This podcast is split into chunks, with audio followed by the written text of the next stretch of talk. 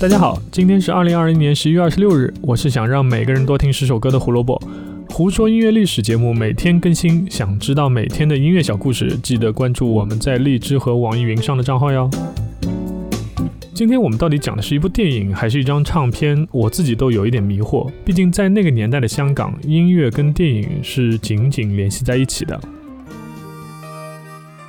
一九八六年十一月二十六日，张国荣发行第九张录音室专辑《英雄本色当年情》。对于一九七八年出道的张国荣来说，已经成为艺人八年了，大大小小的奖拿过无数，但是发行国语专辑还是第一次。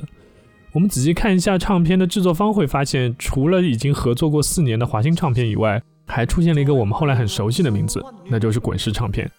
一九八零年的滚石唱片在稳定了台湾市场后啊，开始向外寻求拓展。通过签下梅艳芳跟张国荣的国语专辑制作和发行，顺利打开了香港市场，并也趁机种下了很多人脉。除了这张《英雄本色当年情》以外，梅艳芳的《曼珠沙华》也是滚石代理发行的。我们再往后看几年，就会知道，一九九五年，当张国荣第二次重返歌坛，推出专辑《宠爱》的时候，签的就是滚石唱片。这不是巧合，是早已经埋下了种子。在这里要纠正一下一些地方的资料错误。有时候有些人会写说这张《英雄本色当年情》是张国荣在华星唱片发行的最后一张专辑，其实并不是。一九八七年的《爱慕》才是。但是这张《爱慕》呢，其实是挑了《英雄本色当年情》的八首歌，加了两首新的粤语歌曲的拼搭专辑。按照后来行业的说法，就叫做新歌加国语精选。不是国语精选吧？一共也就十首国语歌，你精选了八首，看来这也是华星唱片的强弩之末，赚最后一票。因为当时的张国荣已经要去新艺宝唱片了。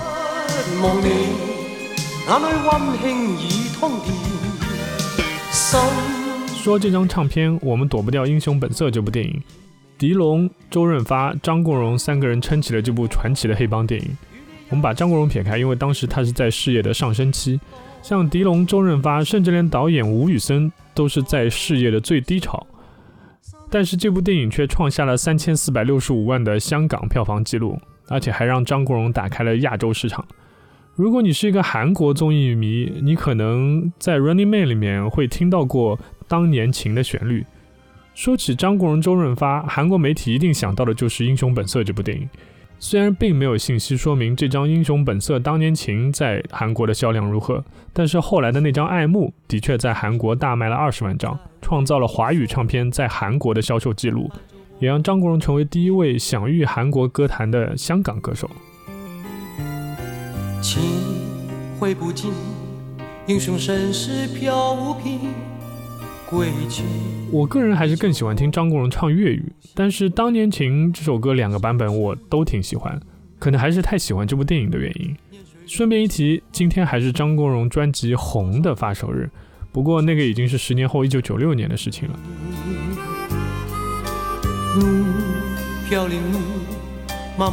我相信所有的歌迷都会希望二零零六年、二零一六年，甚至二零二六年都一直都会有张国荣的专辑，但是这个愿望是不可能实现了。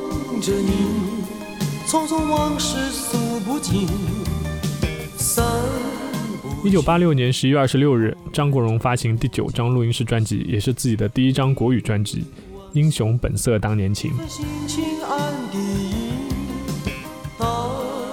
感谢收听今天的节目，胡说音乐历史，音乐让每天更重要。今天要推荐的歌曲自然就是这首《当年情》了。不管是粤语还是国语，都是很好的作品。虽然吴宇森承认《英雄本色四》是系列中的一部分，但是我个人是坚决不承认的。如果大家能把《英雄本色》一二三拿来都看一遍，那就真的太好了。明天将轮到歌神张学友了，大家记得来听哦，拜拜。